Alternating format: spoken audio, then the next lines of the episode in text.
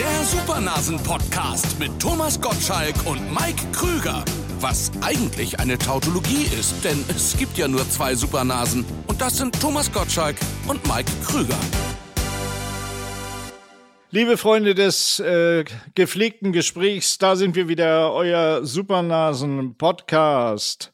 Äh, Leute, diese Woche ist etwas Sensationelles passiert. Mein Freund Thomas Gottschalk, der hat, haltet euch fest, die goldene Narrenschelle bekommen. Äh, Thomas, hast du die bei dir? Ich läute sie. Oh, das klingt ja irre. Kannst du nochmal machen? Aber ich stundenlang. okay. Äh, was war das für eine Veranstaltung? Das ist in der Tat eine Glocke, die man mit nach Hause nehmen kann. Und ich habe bei dieser Veranstaltung doch einiges gelernt. Erstens, dass Menschen Hobbys haben, von denen sich selbst infantile Menschen wie Mike und ich keinen Begriff machen, die sich Masken aufsetzen und mit Besen unterwegs sind und die ja tagsüber ihren Berufen ordentlich nachgehen. Das sind wahrscheinlich Menschen, die im Finanzamt unterwegs sind oder in irgendwelchen anderen Behörden, teilweise auch Ärzte. Und von denen geht man davon aus, dass sie mit einem gewissen Ernst ihrem Beruf nachgehen. Aber die werden zu Kindern, setzen sich interessante Masken auf. Und es ging diesmal um die alemannische Fastnacht, die ja noch eine ganz andere ist als dieses Girlsche und das Bayerische, das ich kenne. Es ist also weder Fasching noch ist es Karneval. Es ist die, die, die Phase Nacht, die, die Narretei, die hier im Alemannischen stattfindet. Und da sind Hexen unterwegs und alle möglichen Märchenfiguren, also eine völlig andere Welt. Aber die Menschen nehmen das offensichtlich ernst, haben mir aber auch in Verkleidung zugejubelt. Da mussten sie ja nicht quasi mit ihrem Gesicht für mich gerade stehen. Ja, und du warst, du warst ja nicht verkleidet, ne? Ne, ich habe denen einen Gefallen getan, weil ich gewusst habe, dass natürlich meine Klamotte in deren Verulkung eine Rolle spielen würde, habe ich einen meiner brokat knisternden Anzüge angezogen. Allerdings ein Modell von Dolce und Gabbana. Oh. Das haben sie mir versaut, indem sie mir gleich beim Eintreffen ein rotes Tüchlein um den Hals gebunden haben, das natürlich in der Kollektion von Dolce Gabbana keine Gnade gefunden hätte. ja, aber klingt doch toll und es ist natürlich, du bist wieder so bescheiden, es ist, glaube ich, die größte Auszeichnung, die man in der alemannischen Fastnacht überhaupt kriegen kann, die goldene Narrenschelle. Ja, und die hat zum Beispiel der Kretschmer, hat sie der Ministerpräsident Kretschmer und es hat sie auch letztes Jahr unser Ministerpräsident, der bayerische, deswegen sage ich unserer Söder bekommen, der sie eigentlich an mich weitergeben sollte. Er hat sich aber dann mit fadenscheinigen Gründen entschuldigt was man ihm nicht hat durchgehen lassen. Ich war insofern entspannt und es hat mir sein Kanzleichef oder ein, ein Staatssekretär äh, namens Hermann, den ich sehr den ich sehr intelligent äh, empfunden habe, als sehr intelligent und als sehr spitzfindig. Der hat eine tolle Rede gehalten und Söder hat ein Tape geschickt, also ein, ein, ein Video. Ein Grußwort. Ein ja, Grußwort, wie es ja. sich gehört, natürlich. Ja, Leute, also mein Freund Thomas ist Träger der goldenen Narrenschelle. Das ist doch mal ein schöner Anfang für eine Sendung, äh, die wir heute wieder produzieren für euch. Und wie immer geht es weiter mit unseren Supernasen Super News jetzt die Supernasen Super News bei RTL Plus. Voll die Neuigkeiten! Thomas, ich habe, äh, ich gehe ja immer äh, unsere die ganzen Online-Dienste durch, um hier auch Stories für unsere unseren Podcast zusammenzusammeln. Und eins fand ich sensationell. Ich weiß nicht, ob sie dich überhaupt da schon äh, mit belästigt haben. Du bist als neuer Traumschiff-Kapitän im Gespräch. Hast du das mitbekommen? Davon habe ich noch nichts gehört, nur von dir im Hinblick auf diesen Podcast. Ich warte täglich auf den Anruf des Castingbüros, überlege mir, ob es sinnvoll ist, in die Schuhen von Silbereisen zu treten oder ob Silbereisen eigentlich in meine Schuhe treten müsste. Die nötige Reife habe ich und ich habe auch das, das Schifffahrtspatent für den Boden, für Binnengewässer äh, hey. und den Bodensee. Ja, ja, ich war ja mal ich war mal als Räder unterwegs, hatte ein kleines Schiffchen und bin mit meiner Marinekameradschaft die deutschen Kanäle abgefahren. Das klingt gut. Äh, ja, da bist du eigentlich prädestiniert, ne? Also ähm, ich denke, Silbereisen, du hast ja, äh, man kann ja sagen, Lastkähne als Füße. Äh, das heißt, er würde in sehr, sehr große äh, Fußstapfen treten, Herr Silber. Also der müsste dann aus diesen Riesen, aus seinen kleinen Schuhen in deine großen Lastenkähne. Das wäre ja kein Problem, das könntest du locker übernehmen. Ich würde mich an der Stelle natürlich sofort als Bordarzt äh, ins Gespräch bringen. Aber sag mal, auf diesen Traumschiffen gibt es ja nur zwei Krankheiten, entweder Lebensmittelvergiftung oder Corona. Genau. Und die könnte ich beide super behandeln, habe Ja. ich beide schon gehabt, von daher alles gut. Ich hatte natürlich gleich sofort eine super Idee, äh, falls die Jungs, die da an den Traumschiff Drehbüchern arbeiten, falls sie noch eine Idee bräuchten. Wir könnten zum Beispiel, das fände ich eine super Idee, in der letzten Folge Traumschiff, also wenn die irgendwann beim ZDF beschließen, nee, Traumschiff, das wollen wir jetzt beenden, da könnte man dann vorher noch kurz einen Kapitänswechsel vornehmen auf dich. Ich würde als Bordarzt an Bord gehen äh, und dann wäre das quasi so, so eine Titanic-Folge, also der, die, die letzte Folge des Traumschiffes, da würde dann untergehen, äh, das Traumschiff in der letzten Folge und ich hätte auch schon äh, den Titel für die Folge Zwei Nasen ertranken super. Das ist doch toll, oder? Das wäre das wär sehr schön. Ich glaube nicht, dass das ZDF deiner Kreativität folgen kann. Ich wurde ja schon mal zu einer Folge eingeladen als Darsteller, als äh, Silbereisen noch Kapitän war. Ich habe mir da keine Freunde gemacht, weil ich eine, eine alternative Version denen geschickt habe, an deren Ende eine Kapitänsmütze einsam auf dem Ozean schwamm. Aber das haben sie nicht genommen. Haben sie nicht genommen. Nee. Ja, also unsere ist ja unsere Idee. Wir sind eben, entweder sind wir äh, nicht mehr an der Zeit oder wir sind unserer Zeit weit voraus. Das wird man erst in unseren Nachrufen irgendwann lesen. Ich befürchte, wir sind unserer Zeit altersmäßig weit voraus, ja. Ja, unsere letzten Ideen werden einfach nicht mehr umgesetzt. Ich weiß auch nicht, woran es liegt. Aber ist egal. Solange wir noch Ideen haben, äh, ist ja wenigstens was. Ne? Finde ich aber auch. Und solange wir einen Podcast haben, können wir immer noch sagen, was wir denken. Die Gedanken sind frei. Ich habe mich ja äh, mit den Reality-Shows in der letzten Folge auseinandergesetzt.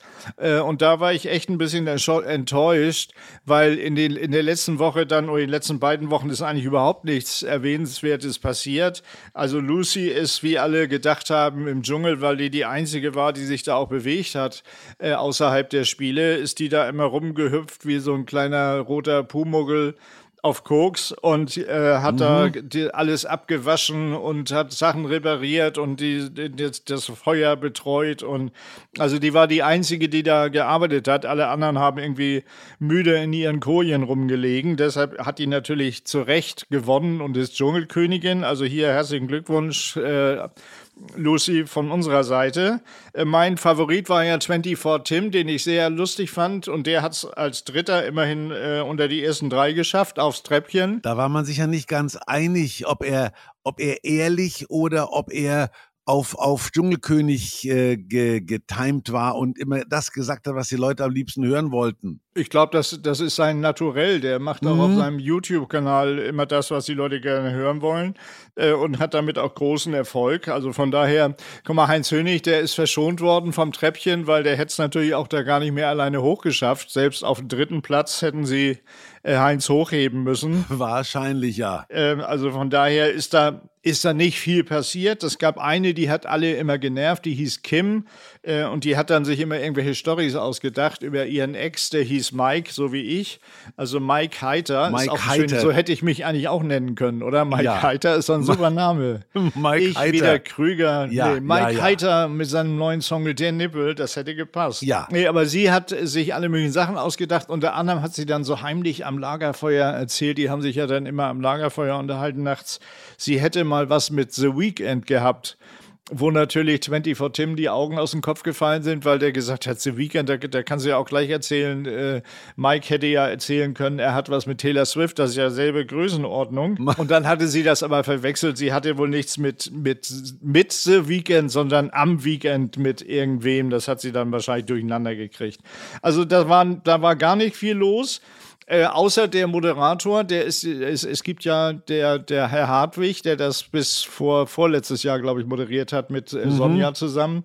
Der ist ja ausgeschieden, also dem waren wahrscheinlich die Gags tatsächlich selbst für seine Verhältnisse äh, zu wenig. Da hat er, hat er auch eine weise Entscheidung getroffen, finde ich, weil die Gags waren wirklich nicht doll dieses Mal. Äh, und das mal übernimmt jetzt aber Jan Köppen. Und Jan Köppen, halte ich fest, ist plötzlich der, der Held aller Männer, also ein, ein, ein Männerschwarm, also 24 Tim, der hat schon während der Sendung im, im Dschungel noch gesagt, also der Jan Köppen, der ist ja sowas von scharf.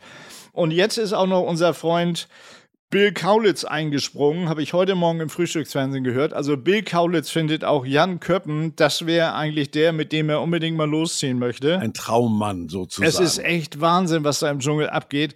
Ich finde, RTL müsste irgendwann mal auf die Idee kommen und auch eine Prominentenausgabe machen. Das haben sie zum Glück bis jetzt äh, noch nicht gemacht. Ja, es gab ja mal vom Günther die Idee, dass man so eine Art von intellektuellen Dschungel macht, wo drei Leute, also Harald Schmidt, Günter Jauch und meine Wenigkeit, an dich hat man da noch nicht gedacht, auf einem Dachboden sitzen und in irgendeiner Form zwischen Heine und Rilke unterwegs sind. Wir nehmen das immer gegen 12 Uhr auf, jetzt läuten die Glocken wieder, hört man das?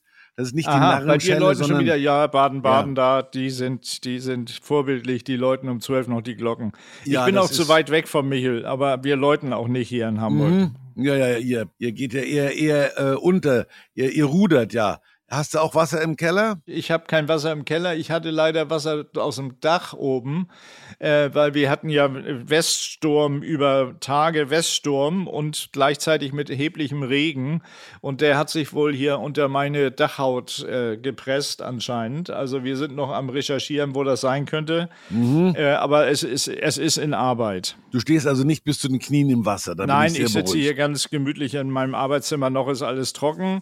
Und dann würde ich einfach vorschlagen, wenn, wenn, äh, wenn RTL mal auf die Idee kommt, sie machen eine Prominentenausgabe, äh, da würden wir dann zur Verfügung stehen mit Günther. Was meinst du? Das würde man natürlich dann, da hätte man schon drei Herrschaften jenseits der Altersgrenze. Da müsste man doch noch stark mit Jung ein anarbeiten, damit man dagegen Allerdings, kommt. Also ja. ich würde dann Jan Köppen ersetzen oder du, da müssen wir uns noch entscheiden.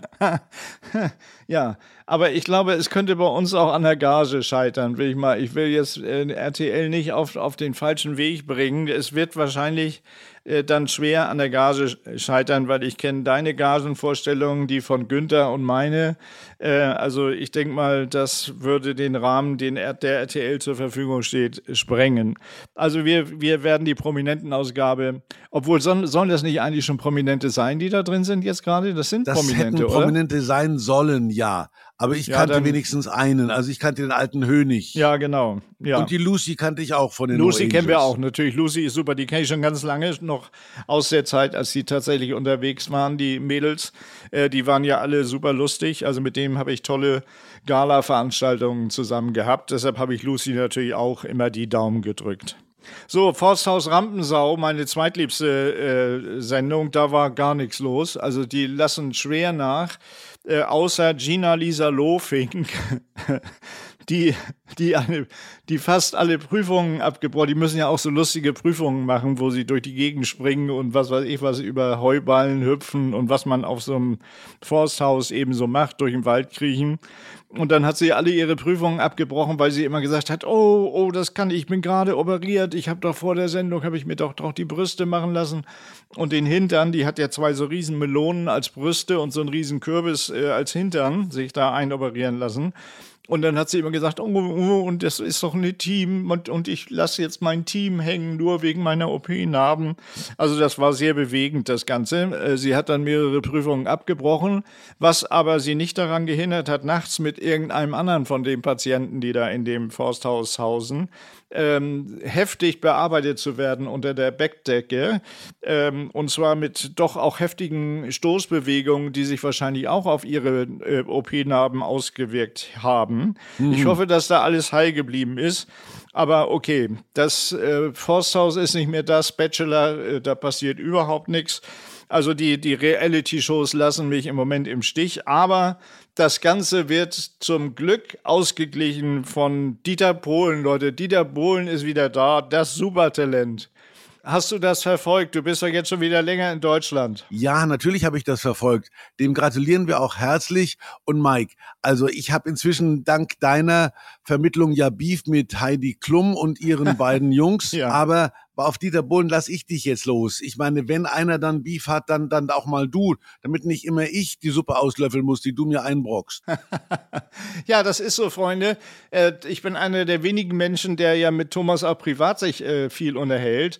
Äh, und da vergisst er immer, dass er hier mit mir über einen Podcast spricht Ja, und ja, erzählt mir Geschichten, die würde er sonst keinem erzählen. Davon profitiert ihr alle da draußen, Freunde. Ich sehe dich immer auf meinem Laptop hier, wie du in deinem Zimmer sitzt, einsam und alleine und denk, es ist ja nur der Mike, dem ich das erzähle. Und am nächsten Tag fliegt mir das dann alles im Frühstücksfernsehen wieder um die Ohren. Und Karina, was hast du denn da wieder erzählt? Also ich habe so nur dem Mike gesagt, ja, aber Ja, da genau. sieht man dann immer so ein, so ein komisches Geräusch, so ein, so ein, so ein Geräuschsymbol, was da am Bildschirm entlang fährt, weil man ja keine Bilder hat. Du hast die Bilder dazu. Ja, ich habe die Bilder, genau. Oh, okay, gut. Dieter Bohlen nehme ich mir, mache ich gerne. Äh, also ist ja gerade 70 geworden. Wir haben gerade ähm, äh, gratuliert, Dieter, herzlichen Glückwunsch zum 70. Dieter, das ist ja der, der immer so aussieht im Fernsehen, als wenn er eine Ledermaske auf hätte. Also der, der so glatt gezogen ist und aussieht wie in der, mit einer Ledermaske, das ist Dieter Bohlen. Beef. Ähm, und die machen jetzt wieder das Supertalent. Also die suchen wieder das Supertalent. Gerade mit in der Jury sitzt die wirklich niedliche Tochter von Boris Becker. Und die tut mir ein bisschen leid, weil die ist da ziemlich verloren in dieser Jury. Die hätte man vorwarnen sollen, auch äh, vielleicht darauf hingehend, äh, wer da alles auftritt im Supertalent, weil ich weiß nicht, ob du es gesehen hast, wahrscheinlich nicht, Thomas. Hast du schon mal Supertalent gesehen? Du, ich war ja auch mal in der Jury. Auch ich habe Stimmt, gedacht. du warst ja in der Jury ja, sogar. Ja, ja, klar. Ich habe ja Fernsehen mein Leben lang gekannt, aber diese Form von Fernsehen kannte ich nicht, dass man da wahnsinnig auf die Menschheit losgelassen hat und einfach die Kamera draufgehalten hat. Und ich habe immer gedacht, na ja, wenn die Leute klatschen, dann ist das der Beifall, der zu dem Event gehört, der da gerade passiert. Aber ich habe da Beifälle wiedergefunden, die drei Wochen alt waren und die man einfach dann dahin geklebt hatte. Und ich habe einen Menschen gesehen, der, als der gedacht hat, er wäre ein Pferd, was da dazu geführt hat, dass er, weil er nichts gesehen hat, ins Publikum gefallen ist von der Bühne das arme Pferd. Und der war, der war in der Sendung, war der gar nicht zu sehen, aber ich musste eine halbe Stunde mir ein Pferd angucken, habe mich gewundert, was das für Unterhaltung sein soll, weil der arme Kerl wirklich, äh, der kam eingaloppiert und ist dann, ist dann traurig wieder von, von, von der Bühne galoppiert und zwischendurch ist er ins Publikum gefallen. Aber das ist Fernsehen heute und das kannte ich bis zu diesem Zeitpunkt so nicht. Ja, äh, es sind merkwürdige Zeiten geworden, äh, aber sie haben äh, sich noch übertroffen, seitdem du nicht mehr in der Jury sitzt. Da haben sie jetzt nämlich, und das war ein echtes Highlight, das fing damit an, dass die Moderatoren, das ist glaube ich Knossi, darf da mitmoderieren äh, und ein, eine junge Dame, ich glaube ist das sogar Frau Zwarowski, ich habe keine Ahnung. Auf alle Fälle, Knossi moderiert da mit und dann kamen die raus und sagten so, äh, und zwar nicht als Scherz, ich habe erst gedacht, das wäre ein guter Gag, nee, war aber nicht äh, alle, die nicht 18 sind, müssen, je, müssen jetzt bitte hier das Studio verlassen. Und ich habe gedacht, wie schicken die jetzt tatsächlich alle, die nicht 18 sind, aus dem Studio? Das ist doch ein guter Gag.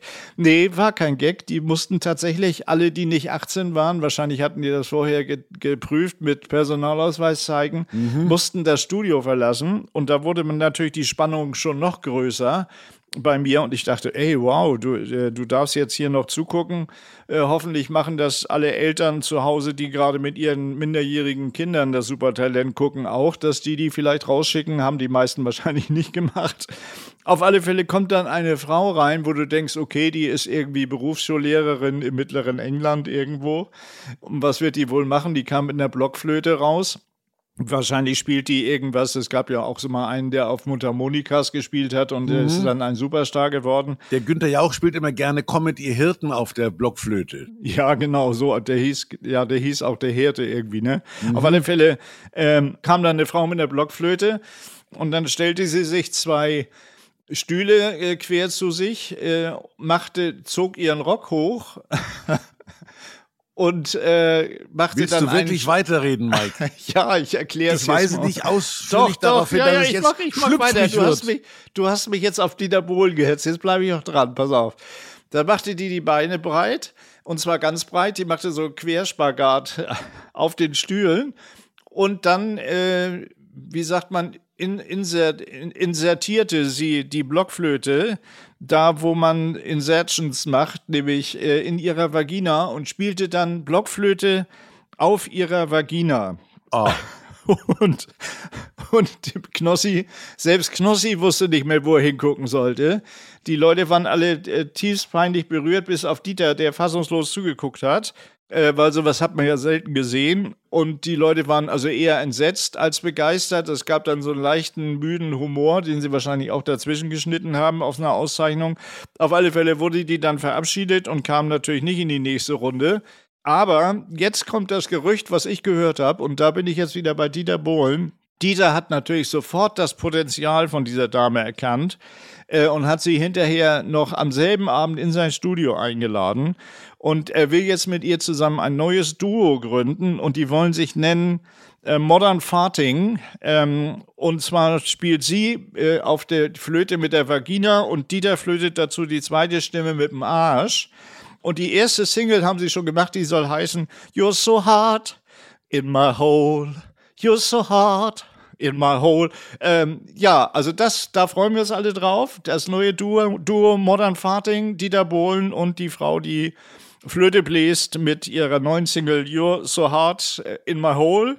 Und da bin ich schon wieder bei Heidi Klum. Das übernimmst du aber. Ich sag zu Heidi gar nichts mehr. Also ich habe ja mit Heidi, wie gesagt, eine, eine, eine ruhmreiche Vergangenheit, weil sie ja bei mir quasi zu dem geworden ist, was sie heute ist. Aber äh, irgendwo habe ich sie auf dem Weg dorthin verloren. Nicht nur ich, sondern auch ihren Vater hat sie ja verloren. Also sie scheint erzieherische Maßnahmen abzulehnen. You're so hard.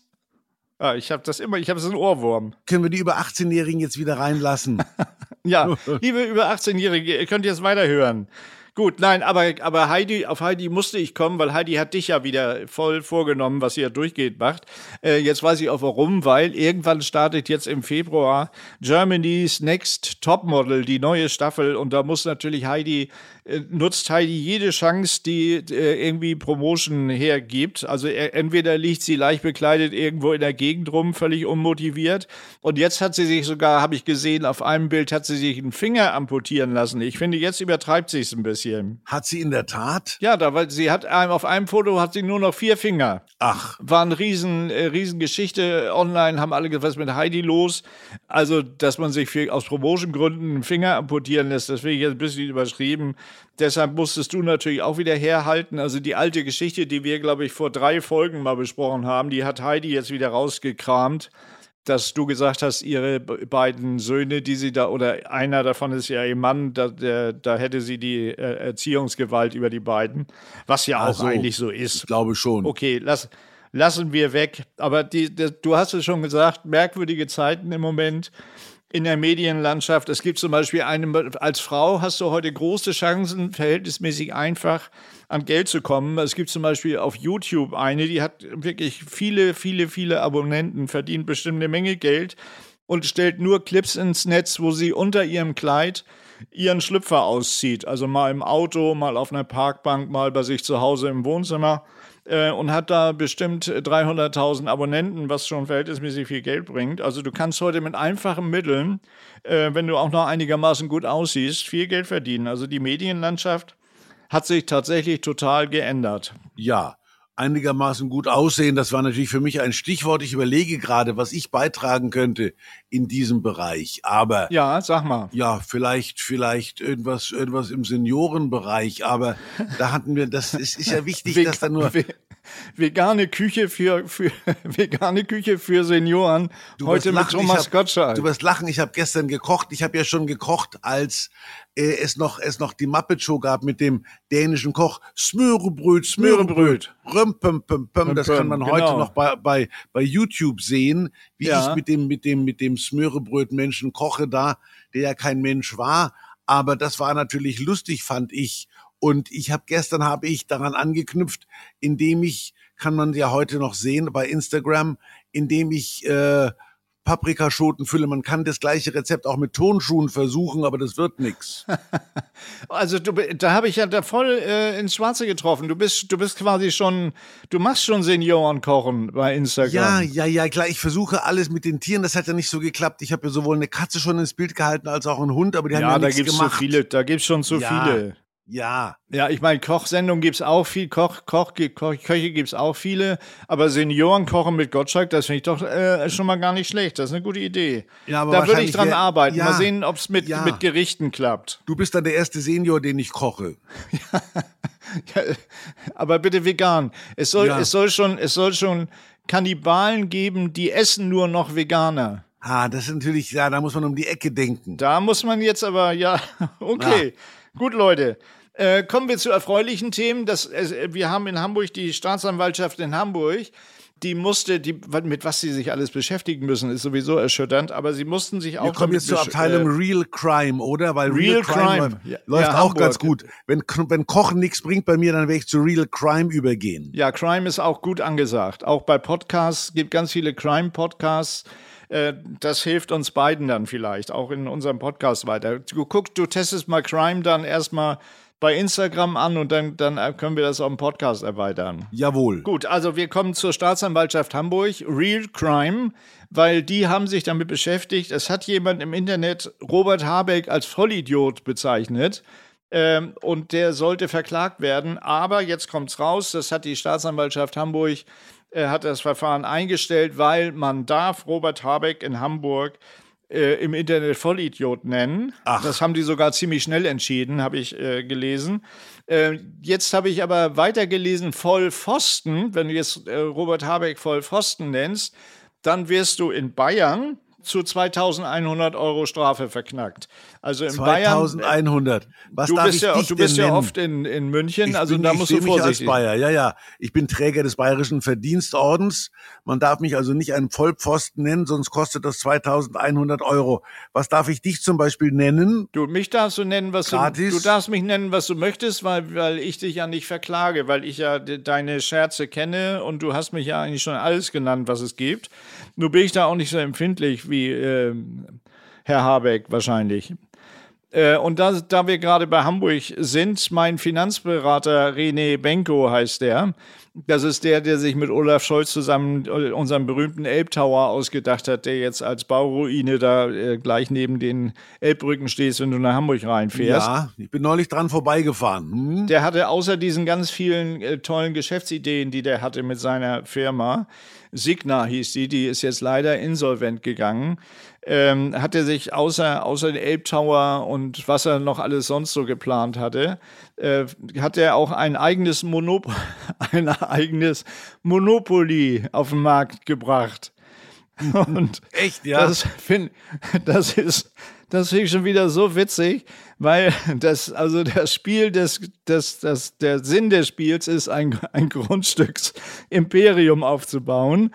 Äh, da kann man zum Beispiel das KDW, was dem auch gehörte, da, da gibt es jetzt in Berlin ja gerade äh, Riesenprobleme, weil die Linken haben vorgeschlagen, dass man daraus einen Konsum macht, so wie früher in der DDR. Ein Späti.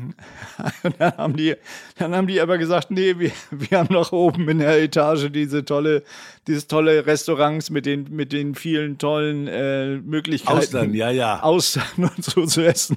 Das passt nicht so ganz zum Konsum. Da ist ja jetzt so ein kleiner Streit in Berlin ausgebrochen, was sie mit dem KDW machen, ähm, weil das ja auch in dieser Insolvenzmasse drin ist. Also man konnte auf dem Monopoly KDW kaufen oder einen Elbtower.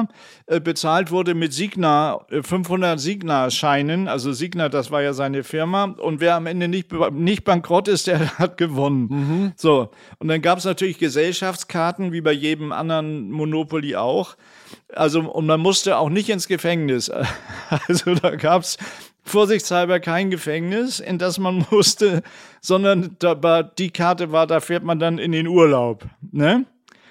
Und dann gab es noch, noch eine Gedächtniskarte, Gemeinschaftskarte, eine Gemeinschaftskarte für Olaf. Die, ich habe mein Gedächtnis verloren und kann mich an nichts erinnern.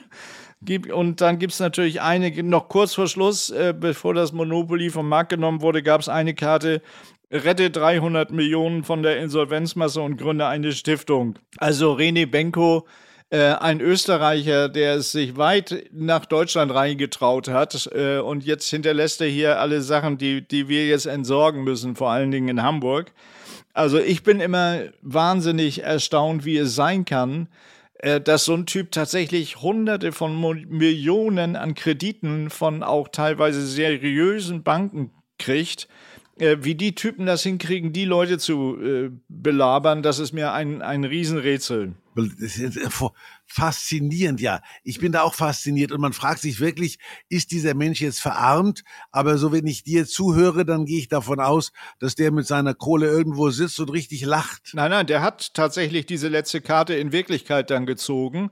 Äh, das war jetzt die letzte Meldung. Der hat tatsächlich kurz vor, bevor das mit der Insolvenz losging, hat er nochmal 300 Millionen äh, aus der Firma gezogen und in eine private Stiftung überführt. Also an das Geld äh, wird keiner mehr rankommen von den Gläubigern. Ähm, und das, das gibt es ja viele Beispiele von Leuten, die das gemacht haben, die so Firmen in Sand gesetzt haben und sind, leben heute fröhlich in großen Häusern auf Sylt. Ich möchte jetzt keine Namen nennen, aber was mich eben im Vor Vorhinein immer erstaunt ist, wie dämlich können Banken sein, dass sie diesen Typen auf den Leim gehen. Aber es waren teilweise auch so kleine Banken, habe ich gelesen. Das waren so, so, so seriösen Mittelstandsbanken, die normalerweise irgendwelchen Heimwerkern irgendwelche Kredite gewähren oder nicht gewähren, die sich einen Anbau ans Haus machen wollen. Ja, und dann haben die gesagt, oh, da kommt einer, der baut ein bisschen größer, da haben wir noch, kriegen wir noch mehr äh, Zinsen. Ja. Ja, toll. Da haben die Augen geleuchtet. Ja, genau. Ja, Leute, so ist das. Ähm, ich bin ja jetzt auch bei Instagram, wie, wie du weißt, als Black Mamba 51. Äh, und da gucke ich immer, was auch bei Instagram so läuft. Und da, wo wir gerade von Olaf, der, der ja sich tatsächlich mit Herrn Benko, äh, der war ja der größte Befürworter für diesen Ape Tower. Es gab damals schon ganz viele Gegenstimmen, die gesagt haben, Leute, brauchen wir, wenn man nach Hamburg reinfährt, da haben wir doch äh, die Köbrandbrücke und wir haben äh, unsere Elbphilharmonie, wir brauchen doch jetzt nicht noch ein Hochhaus mit äh, 80 Stockwerken. Und da hat Olaf gesagt, nein, das wird unser neues Wahrzeichen, der neue Elbtower direkt, wenn man nach Hamburg reinfährt, das haben wir jetzt davon. Äh, und Olaf ist ja verheiratet äh, und hat eine Frau, die war ja bis vor kurzem auch Politikerin. Äh, Britta Ernst heißt sie. Sie hat äh, vorsorglich den Nachnamen von Olaf nicht angenommen. Sie heißt Britta Ernst. Und die hat, das habe ich bei Instagram gesehen, die hat ein ganz tolles Hobby. Und zwar fotografiert die verlorene Handschuhe. Also wenn irgendwo auf der Straße ein Handschuh verloren gegangen ist oder im Schnee oder im Wald, da liegen ja manchmal so einzelne Handschuhe, die fotografiert sie und die stellt sie dann auf ihren Instagram-Kanal. Könntest du das, das wäre doch auch eine Idee, außer Kochen, könntest du doch mal irgendwas fotografieren, Thomas. Ja, ich verliere dauernd was, aber ich könnte ja quasi erst den Handschuh verlieren und ihn dann fotografieren. Ich habe zwei Paar Handschuhe, das würde man wahrscheinlich irgendwann merken, dass es immer die gleichen Handschuhe sind. Aber die heißt Ernst und wir hatten ja schon einen in der Sendung, der heißt Heiter. Also das ja. sind natürlich wunderbare Doppelnamen. Ernst wenn, Heiter. Wenn, wenn ja. Britta Ernst sich mit Mike Heiter zusammentun würde und sie fotografiert Handschuhe und er, okay, da fällt uns noch irgendwas ein. Da machen wir was draus. Da könnte man ein Lied draus machen. Aber dass du, dass du de, deine verlorenen Hand, dass du immer irgendwo einen Handschuh verlierst und den fotografierst, das würde ich mal machen jetzt so zwei, drei Wochen lang. Das ja, ist eine das gute Idee. Mal sehen, ob einer drauf anspringt. Ob das. Ah, äh, ja, das passieren ich, dir die merkwürdigsten Dinge im Internet. Man ist ja weiß, echt ich, erstaunt. Wer ja, meine, Handschuhe, meine Handschuhe gehen viral, aber ich habe es mit dem Hund und mit der Katze nicht geschafft. Ob Vielleicht die Handschuhe, Handschuhe reichen. Ja, mal, sehen. Also wir warten erstmal die Kochgeschichte ab und dann gucken wir mal mit dem Handschuh. Und ich kann ja mal gucken, wie, wie weit ich bin hier mit meiner Kocherei. Warte mal. Ja. Ich verwechsel das immer zwischen, zwischen Likes und zwischen, jetzt habe ich ja, da bekommt gleich Pocher, geht gleich auf. Gala Gottschalks Gourmet-Geheimnisse. Und da gucke ich jetzt mal, zehn, über 10.000 Menschen haben sich das bereits angeguckt, glaube ich. Und finden das gut auch. Naja, warte mal, ich, ich, ich, da, da sind immer Herzchen dabei. Ja, also dann ist das, äh, mögen die das. Das mögen äh, Guck mal, das ist so ein Anfang, 10.000 ist doch super. Ja, jetzt fange ich mit den Handschuhen mal an, da werde ich mal sehen, wie weit ich da komme. Ja, genau. Ihr werdet noch, ihr werdet noch staunen, Freunde. Ich treibe das Ganze auf die Spitze. Du könntest ja den, den ersten, du kannst, du kannst ja den ersten Handschuh, das gibt doch diese Koch, Kochlappen, äh, die so aussehen wie Handschuhe. Ja. So was hast du doch bestimmt auch, da, da könntest du beides miteinander verbinden als Übergang. Du hast als erstes so ein so einen äh, Kochlappenhandschuh nimmst. Da sind so riesige, ich habe so riesige, äh, so riesige so. Isolierhandschuhe, ja Siehst genau. Du? Den nimmst du als ersten, dann hast du im Übergang vom Kochen dann, dann guckst du mal, welche Handschuhe du weiter verlieren könntest. Dann werde ich mal sehen, was, was, was mehr schafft, unser Podcast oder meine, meine Kochhandschuhe. Das ist dann ein, ein interner Wettstreit. Ein super, eine super Challenge, wie man heute sagt. Ja, super. Ja. Vielleicht wird daraus ein Trend und alle, alle möglichen Leute schmeißen ihre Handschuhe irgendwo in die Gegend und fotografieren sie hinterher. Das wär's doch. Okay, wir warten mal ab. Ich bin dabei. Sehr schön. Dabei hilft vielleicht, wenn du, wenn du das dann machst, auch, auch eine Meldung. Herr Lauterbach, unser ähm, Gesundheitsminister, hat es geschafft. Äh, tatsächlich wird Cannabis jetzt endlich legalisiert. Ab dem 1. April darf man geringe Mengen selber nutzen und ab dem 1. Juli, das ist jetzt für uns beide, könnten wir beide einen Club gründen äh, und Cannabis anbauen. Also du darfst Cannabis nur anbauen, wenn du einen angemeldeten Cannabis-Club hast. Äh, wir können ja uns sagen, die, die Supernas, also Super, Supernasen, äh, Superstoff, äh, würden wir dann anbauen. Und ähm, da musst du aber mindestens fünf Leute sein. Also wir müssen noch Günter Jauch und noch so ein paar Jungs mit Kohle, die würden wir dazu holen. Dann würden wir uns große Gewächshäuser kaufen und da Cannabis anbauen im großen Langsam Stil. muss ich anfangen mitzuschreiben. Ich habe erst mit den Handschuhen die Geschichte schon, wenn ich da viral gehe, da wäre ich ja ohnehin als Influencer reich. ja, gut. Nicht zu schnell, nicht zu schnell. Herr Gottschalk schreibt nicht so schnell. Ganz vorsichtig. Ja, also mal Handschuhe hast du aufgeschrieben. Die Narr ich habe erst die Narrenschelle geläutet, dann Handschuhe Handschuhe. und dann Frau Koch, Ernst. Kochen Handschuhe. für Senioren. Jetzt habe ich aber, glaube ich, auf einen Brief vom Finanzamt drauf gekritzelt hier. Handschuhe, Kochen für Senioren. Senioren und Cannabis Club. Es hat bei mir in der Nähe eine Apotheke aufgemacht, die nennt sich Marie-Johanna-Apotheke. Wenn man das schnell ausspricht, heißt es Marihuana-Apotheke. Siehst du, die sind clever. Das, die sind schon voll im Trend, weil ab 1. Juli, also ab 1. April dürfen die verkaufen wahrscheinlich. Und ab 1. Juli, wenn Sie noch fünf Leute haben, die, mit denen Sie zusammen einen Club gründen, können Sie anbauen. Also wir müssten noch drei Leute finden, die mit uns zusammen äh, Cannabis anbauen wollen. Dann können wir das, Ich kann den Apotheker ja mal fragen. können wir das sogar verkaufen. Ver, äh. Ja, Kannst Günther mal fragen, ja. Weil der Ja. hat ja schon vielleicht auch größere Möglichkeiten, das zu lagern. Der hat doch ein Weingut auch. Da, da sind ja bestimmt auch irgendwelche Scheunen oder Hallen. ich weiß schon, wie ich das anfange. Ich werde sagen, Günther, du alter Kiffer, du kannst deine Blockflöte wegschmeißen. Ja. Äh, wir, wir, wir bauen jetzt Marihuana an. Da ist er bestimmt, da reagiert er bestimmt drauf. Unbedingt, ja, bestimmt. Vielleicht macht Barbara auch mit. Ist ja auch schön, wenn man eine Frau im Team hat. Ist nicht nur schön, es ist auch wichtig wegen der, wegen der Quote. Wollen wir eine Frauenquote gleich von vornherein ja, genau. einbauen? Und, wir, und Frauen äh, rauchen ja auch oder äh, rauchen ja auch Marihuana und, und Barbara ist auch ein, auch ein Top-Werbegesicht. Also Barbara mit so einem Joint in der Hand äh, auf unserer Werbung wäre wär schon mal ein Bringer. Das ist das, ich glaube, das, das ist ein Geschäftsprinzip. Da sollten wir nachher Ja. nochmal drüber reden in Ruhe, wenn der Podcast zu Ende ist. Ja, genau. Ich, ich bin fahre nachher nach Duisburg, weil wir zeichnen auf. 40 Jahre RTL ist ja dieses Jahr. Und da gibt es natürlich auch eine Sendung 40 Jahre RTL Comedy. Äh, und da treffe ich natürlich alle meine Kollegen, die, die äh, in den letzten 40 Jahren da bei RTL tätig waren. Und da sind ja auch ein paar Jungs, die da gut voll kohlemäßig reinpassen würden in unsere äh, Cannabis-Geschichte. Also ich frage mal Mario Barth. Ne, oder Kristall. Kristall passt natürlich toll vom Namen, ne? Mario Barth wäre besser wegen, wegen Marihuana. Marihuana. Ja, aber den könnten wir nennen Kristall. Kristall ist doch schon, das klingt doch schon nach Droge, oder nicht? Ja, ja, das, du hast Kristall recht, da kommen wir schon. Kristall, da kommen wir schon wieder ins Grübeln. Wer ist besser, Marihuana oder Crystal Meth? Ja, ja. Kristall Met ist ja, ist ja, äh, ist ja ein Mettbrötchen von Kristall, nennt sich ja Kristall Met.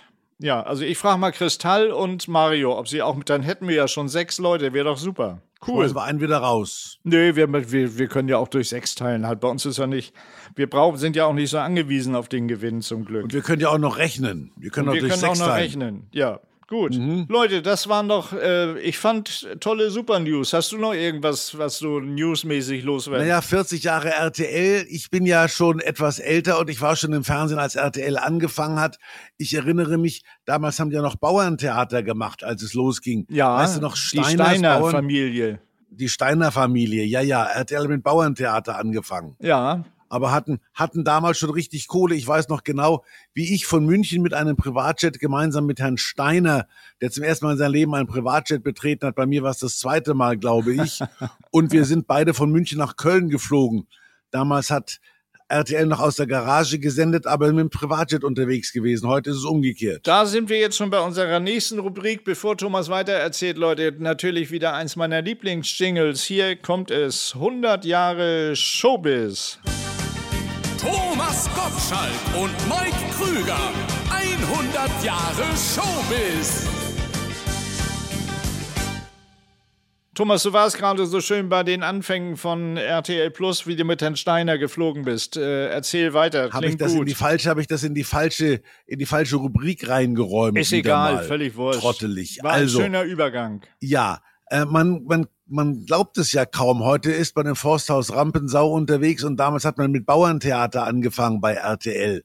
Und da war nicht Bauer sucht Frau, sondern der Bauer war quasi, der hieß Steiner und hat so eine Art von Bauerntheater gemacht. Allerdings ging das mehr in Richtung Ohnsorg auf Bayerisch oder Österreichisch war das, glaube Genau, hatte eine sehr nette Tochter, ähm, mit der er das zusammen gemacht hat. Ich habe die natürlich auch getroffen damals zu der Zeit und die waren unglaublich erfolgreich. Ne? Die hatten ja, also sowieso, damals hatten wir ja alle noch Quoten bei RTL, da träumt heute jeder davon, wenn man nur sagt, wir hatten bei äh, sieben Tage, sieben Köpfe um Viertel nach zehn, sieben Millionen Zuschauer.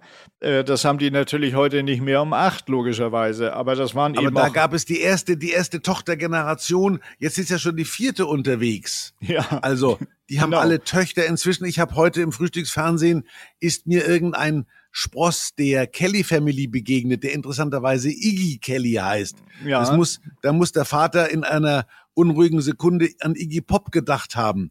Den Wahnsinnigen, der mit den Kellys nichts zu tun hat. im wahrsten Sinne des Wortes hat er an Iggy Pop gedacht. You're so hard. Ja. Habe ich schon wieder im Kopf. Äh, Schon wieder. Ja, ich, ich bin dann natürlich auch, dann, dann, wenn du in so einer Sendung teilnimmst wie 40 Jahre RTL Comedy, dann wirst du natürlich vorher von Redakteuren befragt, Mike, was fällt dir dazu ein überhaupt zu 40 Jahren Comedy? Und dann sage ich, äh, ihr könnt mich fragen, was ihr wollt. Ich war äh, die 40 Jahre RTL Comedy dabei. Äh, und zwar war ich natürlich einer sogar der allerersten, der bei RTL Comedy dabei war, weil meine erste Sendung, die ich bei RTL hatte, die hieß Krügers Nationalquark. Ja. Und das war eine Talkshow, eine Comedy-Talkshow, die wir, also die erste davon ist, ist am 14.01.1984, Leute. Das ist lange, lange her, eben genau 40 Jahre. Am 14.01.84 ist die erste Sendung Krügers Nationalquark gelaufen. Und da haben wir, haben wir in, in Kneipen in Luxemburg gedreht, weil wir hatten als einzigen Sponsor Carlsberg Bier. Äh, und Carlsberg Bier, die betreuten auch viele Kneipen in Luxemburg. Äh, und, unser Sendegebiet ging auch, glaube ich, nur äh, bis Karlsruhe, weil, weil wir sendeten natürlich noch wirklich von einem Sendemast aus, aus Luxemburg direkt raus wo auch der Sender stand, der Hauptsender. Äh, und mich haben sie dann in irgendwelche Kneipen verfrachtet in Luxemburg und haben dann Ü-Wagen vor die Tür gestellt. Und weil das eben so aufregend war, dass plötzlich privates Fernsehen, das war ja, äh, oh Leute, die machen jetzt private Sender, der heißt RTL, also die machen jetzt nicht nur Radio, die machen jetzt Fernsehen, die machen eigenen Sender, das war ganz aufregend. Und dann war ich eben einer der ersten, der überhaupt gesendet hat und kriegte dann ganz tolle Gäste, weil alle eben mal dachten, oh, da gucke ich doch mal vorbei, was das Privatfernsehen so macht. Also von Inge Meisel bis die Höhner und meine Freundin Mary Roos und äh, Hans-Werner Olm, äh, alle sind gekommen und haben bei mir an meinem runden Tisch in dieser Kneipe gesessen. Was wir leider vergessen hatten vorher, als bevor wir das äh, aufgenommen haben, dass natürlich diese Luxemburger, die da als Zuschauer in der Kneipe saßen, dass die nicht wirklich gut Deutsch verstanden. Das heißt, die haben uns dann oft, wenn wir, wir dachten, wir haben jetzt einen Mörder-Gag ra rausgehauen, da guckten die dann so 20 äh, leicht angetrunkene äh, Luxemburger an, prosteten sich mit ihrem Weinglas zu und dachten, was erzählen die da, die Deutschen? Und das soll eine Fernsehsendung sein.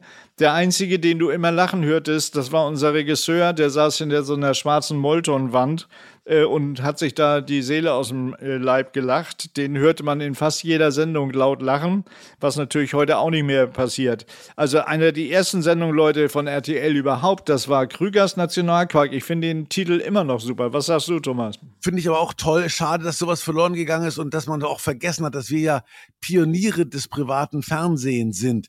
Ich erinnere mich noch in meiner ersten Late-Night-Show, da hat auch keiner gelacht und dann habe ich gesagt, wie konnte das passieren?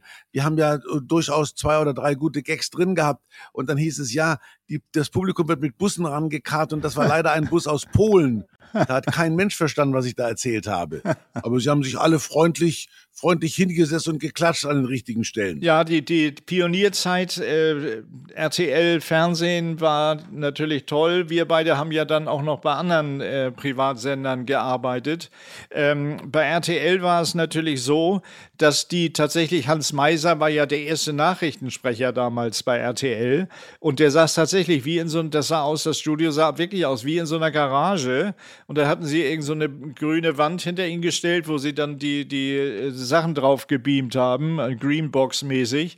Äh, und dann sah das aus so ein bisschen wie ein Nachrichtenstudio, aber das war natürlich alles wirklich einfachst hergestellt und wirklich eine Sendeleistung bis, also wenn wir, wenn wir bis ins Ruhrgebiet gesendet haben, dann waren wir schon happy. Da äh, gab's, war gutes Wetter und wahrscheinlich stand der Wind richtig. Von daher, das war echt irre, was wir da veranstaltet haben, aber hat unglaublich viel Spaß gemacht. Da gab es noch diesen Hütchenspieler, erinnerst du dich? Ja, ja, klar. Der über Hütchen gespielt hat im, im, Fernsehen. Mit drei Nüssen hat er dann, so, wo ist die Nuss? Wo ist die Nuss?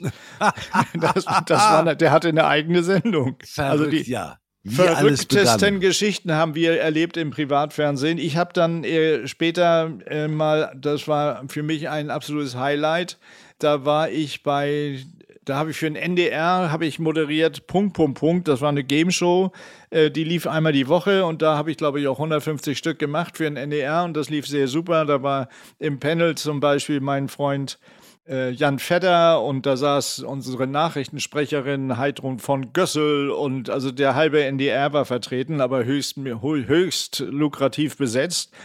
Und irgendwann ruft mich äh, Herr Krammel an, seines Zeichens Programmdirektor, neuer Programmdirektor von Sat1 und sagt, Mike, ich habe eine gute und eine schlechte Nachricht. Ich sag, äh, sag mal erstmal äh, die schlechte. Ja, die schlechte Nachricht ist, äh, Punkt, Punkt, Punkt, gibt's nicht mehr beim, Sat, äh, bei M, beim NDR. Das läuft ab nächsten Jahr bei Sat 1. Und ich sage, oh, das ja klingt ja nicht. Ja, die gute Nachricht, du bist weiterhin der Moderator. Habe ich gesagt, ja, ist ja super. Und so bin ich dann zu Sat 1 gekommen. Und dann hat, äh, das war echt, da gab es immer so Zufälle in meinem Leben. In, in, als der mich anrief, hatte ich, äh, da lebte ich noch in Quickborn und hatte mein Studio im Keller unten äh, und auf meinem Schreibtisch lag ein Vertrag für Ruckzuck von, das lief damals bei Kabel, glaube ich, Kabel 1 auch. Ja, da war Schulze Erdel, denke ich da natürlich sofort. Ja, Schulze Erdöl hat das moderiert. Und da rief mich Herr Zeiler an, der damals Chef, noch nicht Chef, wie später mein großer Chef bei RTL, bei Sieben Tage, Sieben Köpfe, war er später mal wieder mein Chef. Aber damals war er noch bei Kabel 1 äh, und hat gesagt, ja, Mike, wir suchen einen neuen Moderator. Äh, und das ist auch ganz toll. Wir produzieren sieben Sendungen äh, am Wochenende, immer in München, in den ARI-Studios. Du hast also die ganze Woche frei. Du musst nur immer sieben Sendungen jedes Wochenende machen in München und da hätten wir dich gerne. Und ich sage ja, dann mach doch mal ein Angebot. Und dann hat er mir einen Vertrag geschickt, der war natürlich äh, siebenstellig. Und äh, der lag vor mir, während Herr Krammel mich von Sat 1 anruft. Und ich sage, du, Martin, ich habe hier aber gerade einen, einen, tollen Vertrag von Herrn Zeiler vor mir liegen. Den muss ich nur noch gegenzeichnen. Und dann sagt Martin Krammel, was steht denn da drin als Summe? Und habe ich ihm die Summe gesagt. Er hat gesagt, ja, pass auf, da schicke ich dir einen Vertrag mit derselben Summe. Und du machst aber ja nur einmal die Woche, Punkt, Punkt, Punkt. Dann kannst du, musst du nur irgendwas anderes machen. Was möchtest du gerne machen? Habe ich gesagt, ja, also Mike Krüger Show wäre cool, ne? Mit so Sketchen und Musik und allem. Ja, super, dann machst du das. Wie viel willst du davon machen? Ich sage, ja, einen Monat. Ja, klasse. Ja. Und dann war ich äh, drei Jahre ja. bei Sat 1. Mhm. So war das damals beim Privatfernsehen, Freunde. Thomas kann noch ganz andere Geschichten erzählen. Ich möchte sie jetzt aber nicht aus ihm rauslocken, sonst sagt er wieder, ich habe da vor mich hingeredet, weil ich dachte, mein Freund horcht mich nicht aus. In der Tat, ich wollte schon wieder anfangen, aber habe dann gerade noch gebremst. Ja, ja. Er hatte das Wort achtstellig schon im Mund. Aber dazu möchten wir uns weiter nicht äußern, Freunde. Ich bin gerade noch am Rechnen, was siebenstellig bedeutet. Ich wollte, muss mir das aufschreiben, aber ich habe ja meinen Finanzamtsumschlag schon vollgeschmiert. ja, genau. Da stehen ja genug Aufgaben für, für dich drauf. Jawohl. Aber da sind wir beim richtigen Thema, Freunde. Songs, die es nicht in die Charts geschafft haben. Und da passt wie Faust aufs Auge. Und der Song war auch lange Zeit ähm, Stadionsong bei Eintracht Frankfurt sogar, haben wir Fans aus Frankfurt erzählt. Und der heißt passend zum Thema, wer Banknoten nachmacht oder verfälscht oder nachgemachte oder verfälschte sich verschafft. Songs, die es nicht in die Charts geschafft haben. Herrschaften, kommen wir zu den Mike-Songs, die es nicht in die Charts geschafft haben.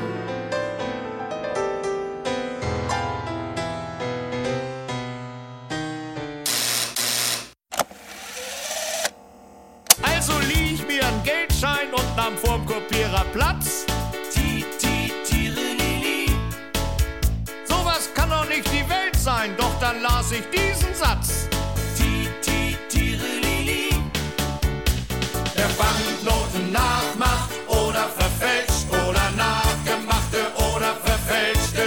Verschafft. Und in Verkehr bringt, wird mit Freiheitsstrafe nicht unter zwei Jahren bestraft. Ein schönes Lied, das könnt ihr natürlich ganz hören, immer weiterhin auf unserer Supernasen-Playlist hier bei RTL Plus. Da sind alle unsere Songs, alle meine Songs, alle Songs, über die wir sprechen. Heute haben wir gar nicht viel. Ach doch, wir haben ja über You're my heart, You're my soul. Ich habe den anderen Text möchte ich jetzt nicht nochmal wiederholen. Ich finde, der ist auch, der ist auch sehr signifikant bereits erwähnt worden. Ja, finde ich auch. So, und damit wir nicht zu viele böse Fanfragen kriegen, äh, auf dieses Thema hin habe ich es auch nicht nochmal angesungen, aber wir kommen zu unserer nächsten Rubrik und das sind unsere Fanfragen. Mike und Thomas beantworten Fanfragen und Fangfragen, die es in den Podcast geschafft haben.